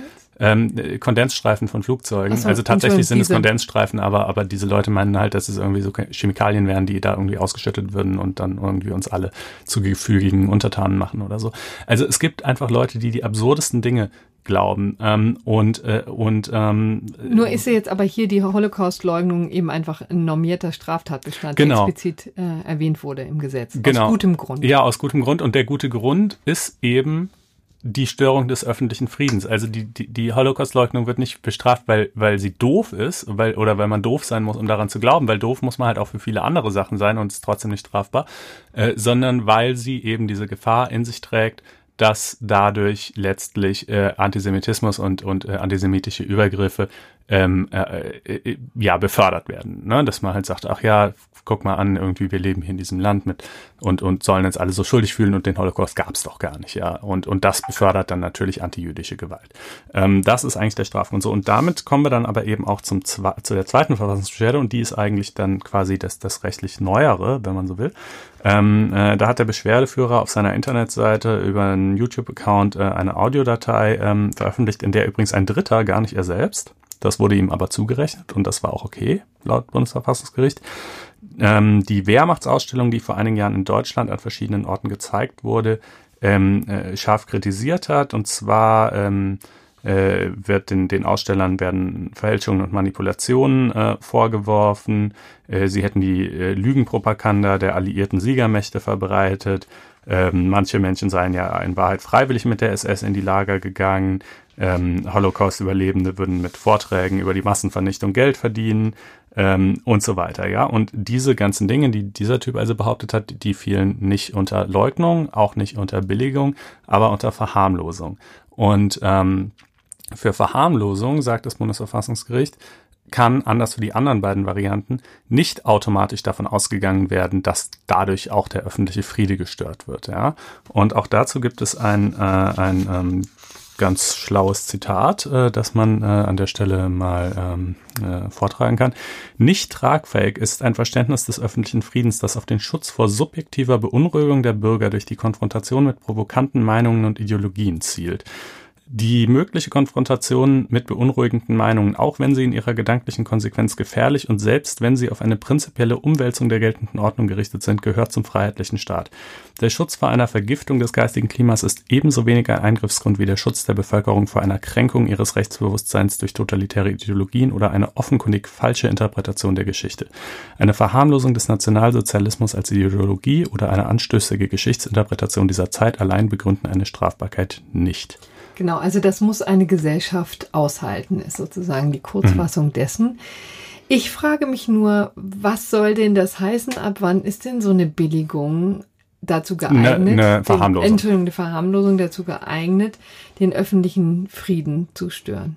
Ja, das ist in der Tat eine gute Frage. Also man muss das eben positiv feststellen bei der Verharmlosung, anders als bei den anderen beiden. Und wie stellt man das dann positiv fest? Also das Bundesverfassungsgericht sagt, ein legitimes Schutzgut ist der öffentliche Frieden hingegen in einem Verständnis als Gewährleistung von Friedlichkeit. Ziel ist hier der Schutz vor Äußerungen, die ihrem Inhalt nach erkennbar auf rechtsgut gefährdende Handlungen hin angelegt sind. Die Wahrung des öffentlichen Friedens bezieht sich insoweit auf die Außenwirkungen von Meinungsäußerungen, etwa durch Appelle oder Emotionalisierungen, die bei den angesprochenen Handlungsbereitschaft auslösen oder Hemmschwellen herabsetzen oder Dritte unmittelbar einschüchtern.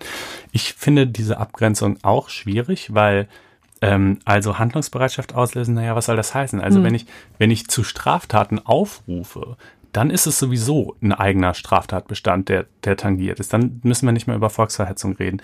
Und, ähm, äh, und äh, Hemmschwellen herabsetzen tut es ja aber eben im Zweifelsfall ja. doch irgendwie wiederum immer. Also ich weiß auch nicht genau, wie man diese Abgrenzung fällen will. Genau, also ich, das hinterlässt mich auch so ein bisschen ratlos. Ich finde das ehrlich gesagt eine sehr schwammige, ähm, sehr schwammige äh, Maßstab, äh, der mhm. jetzt hier ins Spiel gebracht wird. Ähm, also ich meine, ich bin ja durchaus immer Freund davon, ähm, äh, von einem weiten Verständnis der Meinungsfreiheit. Und in, in diesem Sinne finde ich es irgendwie schon positiv. Aber in dem praktischen Sinne von, wie soll ich denn jetzt eigentlich als Gericht entscheiden, ähm, finde ich es schwierig. Gut. Ähm, wir sind jetzt in der Tat ähm, schon ein bisschen vorangeschritten, aber wie gesagt, wir fühlen uns beflügelt von nun mehreren Meinungen, die ähm, uns gesagt haben, dass ihnen, dass sie eine lange Folge gar nicht schreckt, sondern im Gegenteil ähm, die sogar befürworten. Ähm, das, äh, auf dieser Welle schwimmen wir jetzt gerade übrigens hoffen, dass sich das auch bewahrheitet. Wie gesagt, auch andere Stimmen ja. dürfen sich da melden. Wir haben ja auch, wie gesagt, immer Kapitelmarken. Ne? Wenn euer Player die nicht anzeigt, dann besorgt euch einen anderen Player, ähm, äh, mit denen man zu den einzelnen Themen springen kann. Wenn man jetzt sagt, dieses oder jenes Thema interessiert mich nicht so. Genau. Ähm, ja. Das nächste Thema können wir in der Tat auch ein bisschen kürzer fassen, denn über unseren tunesischen Gefährder Sami A. -Punkt haben wir ähm, schon in extenso gesprochen. Es geht um äh, den ähm, ehemaligen Leibwächter Osama bin Ladens. Es wird immer noch gesagt, es war der mutmaßliche ne? Mhm. oder so ja, angebliche auch, ja. oder wie auch immer.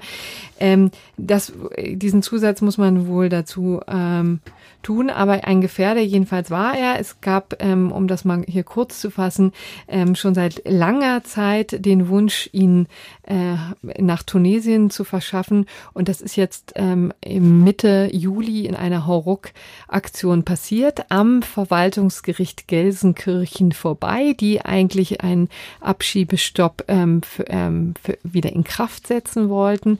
Ähm, aber jetzt ist er außer Landes. Ähm, aber die rechtlichen Streitigkeiten gehen weiter.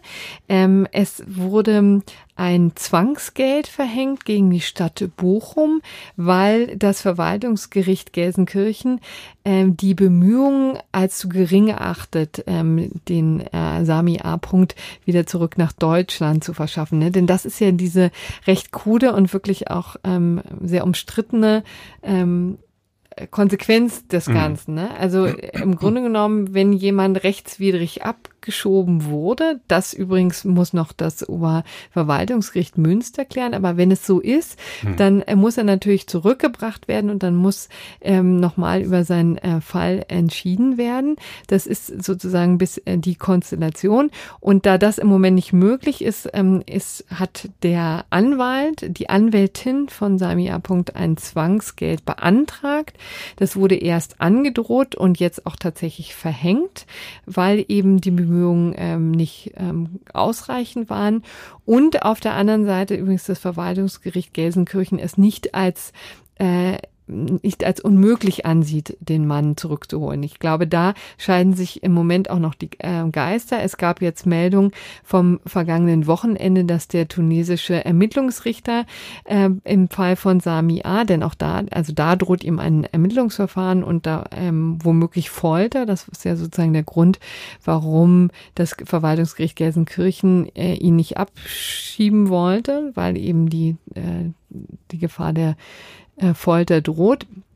Da hatte der tunesische Ermittlungsrichter eben vergangenes Wochenende kundgetan, er könne ausreisen. Er stehe da nicht entgegen, aber es gibt eben verschiedene andere Probleme. Also es gibt andere Aussagen von tunesischen Behörden, die wiederum das Gegenteil behaupten. Dann mhm. gibt es nicht, hat er keine Papiere, die wurden eingezogen und jetzt kann auch Deutschland, ist die Frage, ob es Ersatzpapiere beschaffen soll, was eine abstruse Diskussion wäre. Also ähm, das haben wir, ähm, das ist eine ähm, Gemengelage, die tatsächlich auch, glaube ich, viele in der Bevölkerung nicht verstehen und ich nicht verstehen auch. wollen. Und äh, was dazu führt, dass ähm, inzwischen das äh, Verwaltungsgericht Gelsenkirchen mit vieler, viel empörter Bürgerpost ähm, zu ähm, äh, zu kämpfen hat. Also da gehen hunderte von Briefe ein, ähm, nicht am Tag, aber eben seitdem die Entscheidung getroffen wurde. Ähm, und wir hatten, die haben mir mal ein paar. Du hast ja so ein Best-of äh, ich, ich komponieren genau, lassen.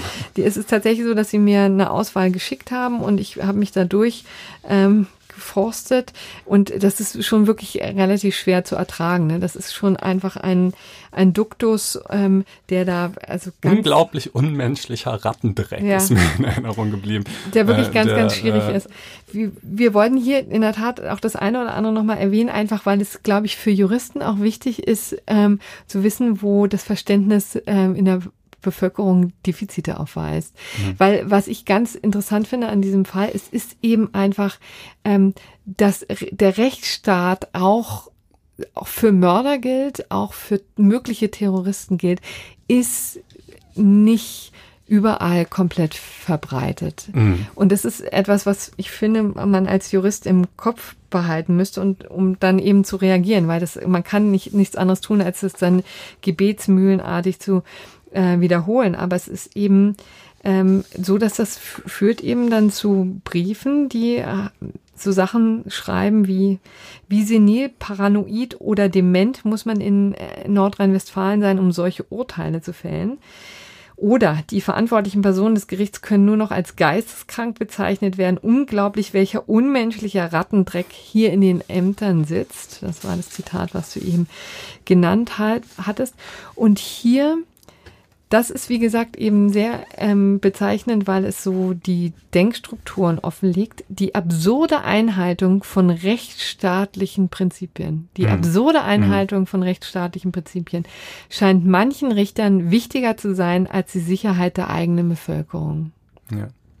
Einer hat auch geschrieben, als echter Demokrat könne man sich nur so einen wie Erdogan wünschen. Ja. Das fand ich auch sehr lustig. Genau. Ähm, ja, es gibt, es gibt eine kleine Sammlung dieser Liebesbriefe, die haben wir auch auf Einspruch ähm, äh, ja, äh, online gestellt. Wir packen euch den Link in die Show Notes und wir sagen an dieser Stelle mal, was Einspruch ist. Genau. Einspruch nämlich ist das Online-Magazin äh, Online äh, der FAZ für Juristen und juristisch interessierte Menschen.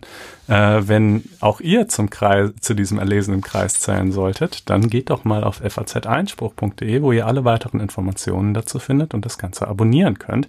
Das äh, würde uns natürlich sehr freuen. Ähm, wie gesagt, dieses Produkt kostet anders als der Podcast zwar Geld, ist aber auch ähm, insbesondere für Studenten äh, sehr günstig schon zu haben. Und äh, es lohnt sich, kann ich nur sagen, es lohnt sich wirklich. Wir haben zum Beispiel auch in der aktuellen Ausgabe, habe ich auch ein langes Interview mit äh, Daniel Thüm zum genau. Thema Seenotrettung äh, geführt. Wie ist das eigentlich? Äh, wer muss in welchen Fällen retten? äh, muss man tatsächlich retten äh, oder ähm, äh, vor allen Dingen dann auch, äh, wo muss man die Leute hinbringen? Kann man sie wieder nach Afrika zurückbringen? Muss man sie nach Europa schippern? Äh, auch alles interessante Fragen, die wir jetzt in dieser Sendung zum Beispiel mal gar nicht besprechen werden, aber die ihr dort finden könnt oder könntet, wenn ihr dann ein Abo hättet. Insofern äh, ran an äh, die an das Abo und ähm, ja, mit diesem kleinen Plug. So, geht's weiter in der Sendung. Genau, machen wir jetzt äh, zurück zum Inhaltlichen. Ähm, ich glaube, zum Thema Sami A. -Punkt ist ähm, bisher jetzt alles gesagt, denn wie gesagt, es wird uns noch ein bisschen beschäftigen. Das Oberlands Oberverwaltungsgericht wird sich noch dazu äußern und so weiter und so fort. Aber wir haben den EuGH, mhm. der ähm, eine ganz interessante Entscheidung gestern gefällt ähm, hat, die eine Fotografie betrifft, die auf einer Schulwebseite veröffentlicht wurde und für die ähm, der Urheber dieser, ähm, dieser Fotografie gerne 400 Euro von der Schule haben würde als Schadensersatz. Und vielleicht hier, weil wir vorhin eine ganz interessante Diskussion haben, was man in diesem Zusammenhang immer, woran man gleich denkt, sind diese unzähligen Datenschutzfälle, ähm, die wir, die sich inzwischen wirklich häufen. Da gibt es eine ganz skurrile Situationen, wo man gar nicht mehr Klassenfotos machen kann oder auch ähm, nur und dann Kinder ähm, geschwärzt werden in äh, Hattest auf du sowas nicht gestern sogar selber? Ja, bei der, wir waren zugegen bei der Einschulung in ein Gymnasium und äh, da hatte äh, die ähm, die Leiterin ähm, tatsächlich darum gebeten, keine Fotos zu machen, keine Gruppenfotos von den Kindern, die jetzt ihre, in ihre Klassen eingeteilt wurden, sondern das wollte die Schule machen. Äh, die Kinder mussten sich sozusagen mit dem Rücken, Rücken zu den Eltern drehen, dann wurde dieses Foto gemacht. Und jetzt müssen natürlich alle eine Einverständniserklärung geben und erst dann werden die Fotos rausgerückt. So, und diese ganzen Foto, diese ganzen Fotogeschichten, also ja. auch wo also Kinder, Schulfotogeschichten auch Kinder geschwärzt ja, ja. wurden auf äh, auf Kindergartenfotos. Das, da machen wir mal eine Sondersendung zu. Genau, also das ist jetzt tatsächlich, dass es sich hier um ein Foto auf einer Schulwebseite gehandelt hat, ist tatsächlich völliger Zufall. Das hätte genauso gut jede andere Webseite sein können, ähm, äh, weil man sozusagen sonst äh, geneigt sein könnte, diese beiden Komplexe äh, durcheinander zu schmeißen, wollten wir das mal genau. äh, eingangs Hier geht es eben um äh, Ur Urheberrecht und nicht um Datenschutz. Genau. Und im etwas weiteren Sinne geht es eigentlich um die Problematik, dass wie es sich so verhält mit dem Weiterverbreiten von Inhalten, die irgendjemand anderes online stellt. Ne? Denn ähm, das findet ja in allen möglichen Varianten und Spielarten statt und das ist ja irgendwie auch ein Wesenselement des Internet, dass man halt nicht nur einen, einen bestimmten Inhalt auf einer Seite hat, Punkt, und wer, wer, wer den sehen will, muss halt exakt zu dieser Seite navigieren und hat keine andere Möglichkeit. So funktioniert das Internet natürlich nicht, sondern natürlich werden Inhalte irgendwie eben weiter verbreitet, wieder aufbereitet, eingebettet, verlinkt oder auch neu hochgeladen. So. Ja, und in dem und, konkreten Fall ging es eben darum, dass es ein Fotograf sich gewehrt hatte, der hatte ein, ein Foto ähm, gemacht, das ähm, er einem Betreiber eines ähm, Reisemagazinportals erlaubt hat, auf seine äh, Webseite zu stellen. Es ging um Cordoba. Cordoba, genau. Und eine Schülerin einer Spanisch AG hat dieses Foto online gefunden, hat das in ein Referat, äh, äh, was sie in diese Spanisch AG gemacht hat, eingebaut. Und dieses Referat war online auf der Schulhomepage. Und ich meine, also ja, die Sympathieverteilung ist halt natürlich ein bisschen, also come ja. on, weißt du, also es wirkt einfach so, naja, ich muss es ja nicht sagen, wie es wirkt. ähm, äh, äh, aber, aber das ist ja auch ähm, jetzt äh, nebensächlich, wie gesagt, die Rollen hätten auch anders sein können. Äh, und ähm, es ging halt um die Frage, wenn der Urheber das Foto entweder selbst öffentlich online gestellt hat oder wie in diesem Fall einem anderen, nämlich diesem Reise-Magazin, die Erlaubnis äh, erteilt hat, es öffentlich online zu stellen. Das hatte er ja schon. Äh, ist das Foto damit dann in einem gewissen Sinn vogelfrei oder nicht? Können damit dann andere machen, was sie wollen? Oder welche Einschränkungen gelten? Und um, ich glaube, um die jetzige Entscheidung einzuordnen, muss man erstmal zwei frühere erwähnen. Ne, vielleicht, also jetzt machst du es aber sehr spannend. Also hier haben sie es gesagt, hier haben sie jedenfalls gesagt, Das geht nicht. Geht nicht. Genau. Also genau. dieses Foto runterzuladen, wieder, wieder auf der eigenen Seite dann hochzuladen, geht nicht. Also die Schule hat verloren, mhm. aber jetzt darfst du es natürlich einbetten in das Ja, oder die Schule wird verlieren. Also es mhm. liegt ja noch beim BGH, aber das war die entscheidende Frage. Also jetzt mhm. wird es so. Und ähm, genau, und äh, man, dazu muss man aber eben wirklich ein paar frühere Entscheidungen kennen. Es gab eine Entscheidung zum Verlinken fremder Inhalte. Also da hätte die Schule zum Beispiel einen Link auf dieses Foto setzen dürfen. Da hat der EuGH gesagt, ja, darf sie. Dann ging es um das Framen fremder Inhalte. Also das kennt ja inzwischen auch jeder, dass wenn ich zum Beispiel ein Video von YouTube oder ein Foto von Instagram oder so habe, dann kann ich mir so einen, einen Einbettungscode oder Embed-Code da kopieren und den auf meine Seite stellen und dann erscheint diese, dieses Foto, dieses Video, dieser Song, was auch immer auf meiner Seite. Praktisch, als wäre es meiner. Ist eigentlich fast nicht zu unterscheiden von der Variante, die es hier gegeben hat, dass ich es selber hochlade, ja. Auch da hat der EuGH gesagt, ist in Ordnung. Hier hat der EuGH jetzt gesagt, ist nicht in Ordnung. Ähm, es gibt natürlich durchaus, ähm, also beim, beim Linken ist es, glaube ich, klar, ein Link ist schon deutlich was anderes, als es selber hinzustellen. Beim Framen ist es schon weniger klar, weil ähm, es eben für den Besucher praktisch identisch aussieht. Aber der EuGH sagt halt, na ja, aber auch beim Framen hat ja der Urheber schon noch die Kontrolle darüber. Das heißt, wenn ich jetzt zum Beispiel ein Foto auf Instagram hochlade und 10.000 Leute ähm, bauen das in ihre Webseite mittels Framing ein. Jetzt beschließe ich aber, ich will nicht mehr, dass dieses Foto zu sehen ist und ich lösche das auf Instagram, dann ist es auch auf allen 10.000 Webseiten wieder weg, ja. Wohingegen, wenn die Leute das Foto runtergeladen und selber wieder hochgeladen hätten, so wie es hier im Fall dieser Schule passiert ist, dann hätte ich einfach keine Handhabe, dann, äh, also jedenfalls keine praktische, ähm, dann wäre das meiner Kontrolle entzogen. Das äh, lässt es also vom Ergebnis und übrigens habe ich natürlich auch, wenn die das einbetten, auch den Vorteil, dass sie dann zum Beispiel auf meinen Instagram-Account geführt werden, dass ich mehr Traffic kriege und so weiter. Ja, das wird dann, es ist einfach zurückführbar auf mich. Wohingegen, wenn es halt runtergeladen, neu hochgeladen wird, ist das nicht der Fall. Deshalb ist es, finde ich, vom Ergebnis zumindest durchaus nachvollziehbar, das so zu entscheiden, wie es hier entschieden wurde und diese Differenzierung zu machen. Rechtsdogmatisch ist es überhaupt nicht nachvollziehbar. Ähm, also wirklich nicht. Äh, denn das Merkmal, an dem diese ganzen Streitigkeiten, die ich gerade geschildert habe und diese, diese Unterschiede ähm, äh, aufgearbeitet werden, ist halt das Merkmal der öffentlichen Wiedergabe. Das ist immer die Frage. Ähm, bei der Urheberrechtsrichtlinie wird etwas öffentlich wiedergegeben. Da müsste man ja erstmal eigentlich in allen Fällen sagen, ja klar, immer. Äh, aber dann heißt es öffentliche Wiedergabe nur dann, wenn es für ein neues Publikum ist. Das heißt, welches Publikum wollte der der Erstveröffentlicher ansprechen. Da hat der EuGH früher gesagt, na ja, wenn er das öffentlich ins Internet stellt, dann will er das gesamte Publikum, das halt im Internet unterwegs ist, ansprechen. Dann kann es aber keine neue öffentliche Wiedergabe geben, weil sozusagen dann sind ja schon alle Internetbesucher mit angesprochen und, und wenn ich das dann jetzt irgendwo anders neu veröffentliche, dann, dann kann es ja keine erneute öffentliche Wiedergabe sein. Davon rudert er jetzt eben wieder zurück ähm, in, in verschiedenen Entscheidungen, macht da komische Differenzierungen auf, die, wie gesagt, vom, vom Ergebnis durchaus überzeugen mögen, aber bei denen einfach nicht nach, nachvollziehbar ist, warum das an dieses Merkmal anknüpfen soll. Das äh, habe ich auch, ähm, also das war ehrlich gesagt einfach meine Intuition so ein bisschen, als ich diese Urteile nebeneinander gelesen habe. Es gibt auch noch ein weiteres, das müssen wir jetzt nicht erwähnen, das ist, aber würde sozusagen das auch noch weitertragen. Aber auch das Und könnte man nachlesen wahrscheinlich. Auch das könnte man Einspruch, auf ne? Einspruch nachlesen, genau. Ähm, da da ging es dann um, um das Verlinken auf illegale Inhalte, da also ist es dann nämlich auch auf einmal alles wieder anders. Und das ist eben einfach alles vom Ergebnis getragen und insofern auch nachvollziehbar, aber die Urheberrechtler auf, auf uh, Twitter äh, meinten auch alle, ja, aber äh, systematisch, dogmatisch ist das irgendwie total konfus, was der EuGH da macht. So, und jetzt ähm, vielleicht sei zum Trost der Gesamtschule Waltrop gesagt, ich finde es ja ein Ding, dass sie das immerhin bis zum EuGH getragen haben. Ja. Das ist schon irre. Ja gut, das Land ist es allerdings. Also das Land ist so. der Träger der Schule und die äh, Ach, gut. Ja, Aber na trotzdem. klar. Aber vielleicht eben diese Schülerin, weiß nicht, ja hat jedenfalls Rechtsgeschichte auch irgendwie geschrieben. Absolut. Das kann man vielleicht auch mal positiv sehen. Kommen wir jetzt zum gerechten Urteil. Ähm, es ist Urlaubszeit und das äh, lässt uns auch nicht kalt beim Bundesarbeitsgericht, denn die haben jetzt eine Grundsatzentscheidung gefällt, die wirklich ganz lustig ist. Es geht nämlich tatsächlich darum, ob ähm, Bruchteile von Arbeitstagen gerundet werden dürfen. Mhm. Klingt erstmal total skurril.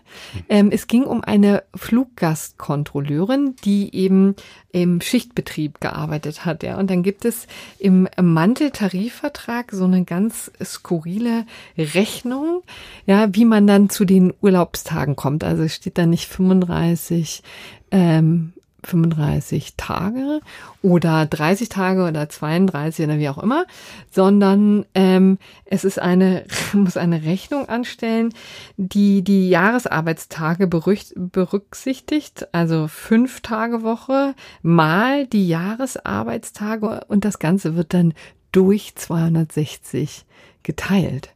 Und dann äh, mal die Jahresarbeitsstunden meinst du, oder? Nee. Oder Tage? Also die Tage mal fünf. Ja, und dann durch 260. Ah, okay. Ah, interesting. So, und dann kam man auf 28,15 Urlaubstage. Mhm. So, und das ist ja irgendwie einfach ein bisschen skurril. Ja, was ist, das ist ich glaube, es ist tatsächlich so eine knappe halbe Stunde. Hängt natürlich ein bisschen davon ab, wie viel jetzt sie dann tatsächlich in dieser Schicht arbeiten muss oder jedenfalls überhaupt arbeiten muss mhm. an einem Tag. Aber auch das wird ja geregelt sein. Im Manteltarifvertrag habe ich jetzt nicht nachgeguckt. Aber es ist eben so, dass äh, das Ganze eben verfallen ist oder ihr nicht ge gewährt wurde und dagegen ist sie vorgegangen und ähm, hat also es wurde abgerundet aus den 0,1 wurden dann 0 gemacht. Genau, stimmt. Ent, Entschuldige bitte, das war natürlich der Clou. Es wurde abgerundet, wurde gesagt, na, du hast ja noch 28 ähm, Tage und dann eben die halbe Stunde ist irgendwie offensichtlich ähm, dann unter den Tisch ähm, ja. hat man fallen lassen und sie ist da äh, rechtlich äh, gegen vorgegangen und hat nun Recht bekommen vom Bundesarbeitsgericht, die gesagt haben, so geht's ja nun nicht. Mhm. Ja. Ähm, deswegen natürlich auch das Bundesarbeitsgericht äh, und das gerechte Urteil, weil man natürlich, ich finde es schon auch nachvollziehbar, vielleicht ist das Prinzipienreiterei, aber dass man einfach sozusagen irgendein, ohne irgendeine Regelung, also im Manteltarifvertrag oder im Bundesurlaubsgesetz. Das wäre schon möglich gewesen. Das wäre möglich ne? gewesen, aber man, man kann das eben nicht so frei entscheiden, der Arbeitgeber, sondern man braucht eine rechtliche Grundlage, dann wäre das möglich gewesen. Die gab es hier nicht und deswegen äh, kriegt sie den jetzt, die halbe Stunde. Wobei übrigens, wo wir gerade über die, die Gesamtschule Waltrop gesprochen haben, die bis zum EuGH geht, wegen 0,15 Urlaubstagen bis zum BHG zu gehen, ist auch Total. Äh, wehrhaft. Aber äh, es zeigt auch echt, ich glaube, mehr über das Arbeitsklima bei diesem mm. Arbeitgeber als ähm, über die ja. rechtliche Streitigkeit an sich. Denn es ist in der Tat schon komisch, das bis zum Bundesarbeitsgericht zu treiben und dann nicht vielleicht einfach mal zu sagen, dann gehst du mal eine Stunde früher. Also ich, so. ja, ja, ja. Ich, wenn das, wenn man übrigens diese, ich, das wird ja standardmäßig vorkommen, ja, wenn man diese diese komische Rechnung anstellt, dann wird hm. man ja immer äh, auf äh, krumme, krumme äh, Zahlen kommen. kommen genau. ja, ja, wahrscheinlich war das immer die Praxis, die abzurunden und äh, wenn du halt dann Hunderte oder Tausende, ich weiß nicht, wie viele Leute da arbeiten hast, dann kommen da halt äh, auf einmal doch wahrscheinlich ja, irgendwie wieder. Läppert sich äh, wahrscheinlich. Läppert sich halt, ne? Ja. ja. Gut, aber das äh, finden wir auf jeden Fall gerecht. Äh, wenn das doch nun mal so ist, äh, dann soll sie auch ihre 0,15 Urlaubstage noch haben, auch wenn ihr das genau. Äh, nicht so viel wollt. Wir verabschieden uns für diese Woche tatsächlich wieder mit einer sehr länglichen Sendung. Ja, lang, nicht länglich, hoffentlich. Ach so.